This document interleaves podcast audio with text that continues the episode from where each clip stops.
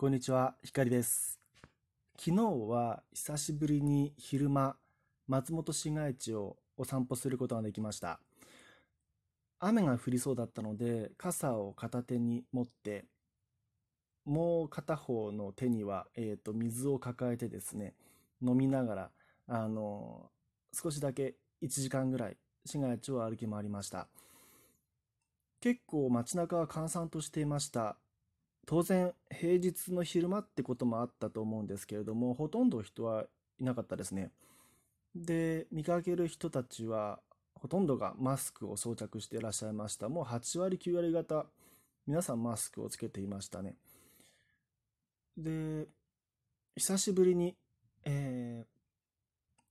散歩ができたわけです。あの膝がこう前にも、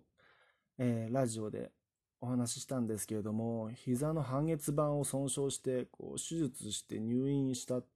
のが先月7月の話だったんでようやくあのまともにこう長時間長距離歩けるようになってこう今嬉しい気持ちでいます。今日はこれもちょっと連日での、あの話題で申し訳あ恐縮なんですけれども、えー好きな YouTuber の学ぶさんのお話をします。学ぶさんが今、えー連載のような形で連載といいますか動画でですねこう何回かにわたって、えー副業をこうやしましょうというロードマ副業ロードマップっておっしゃってたかな。で副業の始め方とかこう実際に稼いでいくまでの道のりを何回かに分けて動画を最近配信なさっているんですけれどもその中で学さんはまあ副業の一つとしてブログを書くことをお勧めしてらっしゃるんですけどその中その動画の中で僕が印象的だったのがえっとブログ。学さんにとってブログっていうものはもう純粋に一つはお金を稼ぐ手段であると同時にもう一つはアウトプットの場であるということを言ってたんですね。であのまあそういうアウトプットの場を持つといいですよみたいな感じでなのでそういう意味でもブログでブログを副業にするしないは別にしてアウトプットの場としてブログをのアカウントをこう取ることはおすすめです。っていうようなことをおっしゃってたんですよ。ですごくいいなと思いまして。僕が思うにまあそれが人によって好みもあると思います。のでまあそれがブログであろうが、うん、ツイッターであろうがそれこそ YouTube であろうがあとは、うん、お友達恋人ご家族にお話しするとかどんな形でもいいから話す場所書く場所アウトプットの場所を持つっていうのはすごくいいなと思ってます。でこれなんでこんなお話をしようかって思いますあって言いますとねあのしたしたいと思ったかと言いますとまあ最近このラジオアプリに僕がハマってるからなんですけどねこう話す場所があるっていう一つ持つっていうだけであのすごくこうもう単純にストレス発散になりますね。やってる最中夢中になれますし、趣味と言えます。僕にとってはアウトプットの場が一つ増えたっていう感じなんですよ。で、まあ僕にとってはあとインスタグラムとか、こう家族と話すこととかもすごくこういい時間なんです。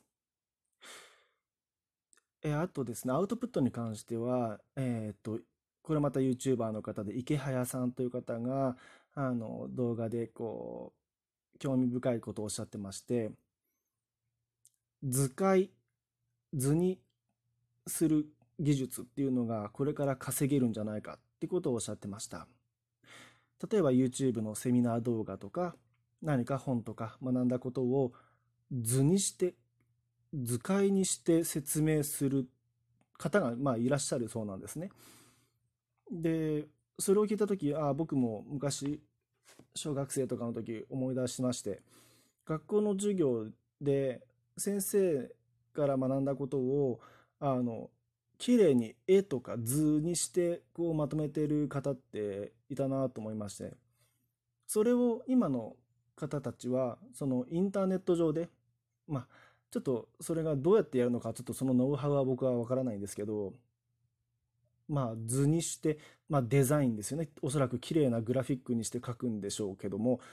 図解で説明してまあ池早さんがこれこれこういうことを動画で言ってましたよって図解で説明する。このことをグラレコっていうらしいんですけれども、当然池早さんとしては、じゃあご自身のお話を図解で説明してくださっているその、その人の、えー、まあ、ブログなのかな、その媒体を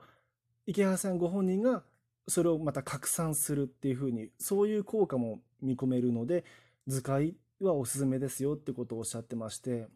これも一つのアウトプットだなと思ったんです。図解するご本人も勉強になると思いますし、見てる側も池原さんや例えば学さんの話を分かりやすく説明してくださったら、うん、有益だと思うんですよね。確かにお金を払ってでも、まあ、人によっては見たい、あの、っていう方もいるかもしれませんよね。アウトプットの場を持つっていうのは、あの、本当にこう、家族やお友達に話すだけでもいいっていうのは、あの、他の方からもよく聞きますね。あの、それがこう、難しい、あの、勉強とかビジネスのお話だけじゃなくて、うん、例えば最近見た映画を、それをまあお話ししてみる。まあ、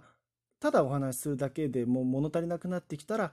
例えばそれを1分以内にまとめる、要約する、して話すとかですね。うん、そういうことをしていくと、こう、アウトプットの力がつきますよっていうふうに、あの、これおっしゃってたのは、あの、YouTube、まあ、まあ、もう毎回 YouTube でも恐縮なんですけども、あの、YouTuber の精神科医、樺沢志音の樺チャンネルを運営してらっしゃる樺沢志音先生ですね。が、まあ、樺沢先生はアウトプット大全っていうもうベストセラーの本を書いてらっしゃるのでアウトプットのプロなんですけれどもその方が、まあ、まずは手始めに好きな映画や本とかを身近な人にお話ししてみましょうでアウトプットの場を作りましょうっていうのをもうそれはもう何年か前にお話しされてましたね。うん、こうして考えてみるとあの結構皆さんこう発信情報を発信してらっしゃる方って共通するに似たようなことを皆さんおっしゃいますね。うん、アウトプットした方がいいインプットしただけじゃダメだよとか副業の仕方もまあ、うん、それぞれやあの発信の仕方は違えど言いたいことは本質は同じなんだなみたいな感じなんですよね。あのブログとか動画編集今だったらウェブライターウェブライターっていうんですか？あとマーケティングとかですねそういうものがあるよと紹介してくださったり、やり方こうですよっていうふうに、まあ、皆さん共通してますよね。うん。だからまあ、あの、王道、今、この時代は、この副業おすすめですよって、また5年後、10年後にはまあ当然変わるんでしょうけど、その時その時で王道のやり方、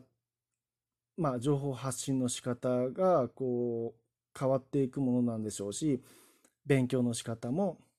うん、副業だとか、お仕事も、まあ、その時代に合ったことを皆さんやってらっしゃって、それはたまたま似通ってるだけだってことだと思うんですけどね。今朝、あの、見た、あの、動画では、えっ、ー、と、最近流行りのアニメで、鬼滅の刃っていうんですかね。それが、なぜヒットしているかを、説明していらっしゃる方が、またまた YouTube で見ましたね、その方の動画をですね。うん。まあ、あの、新選組が鍵なんだっていうふうなことをおっしゃってました。あの、新選組を、まあ、イメージした、そういうキャラクターが、その、鬼滅の刃って作品で出てくるってことなんでしょうけど、うん、王道の、こう、ヒットするには訳があるみたいな感じですかね。うん、そう考えていくと、成功する、お金を稼ぐ、勉強でせ、まあ、勉強で結果を出すにも、王道とか、こう、共通のやり方、成功法、成功法っていうのかな、いいやり方があるってことなんでしょうね。うん、ちょっとまとまりがないですが、止めます。光でした。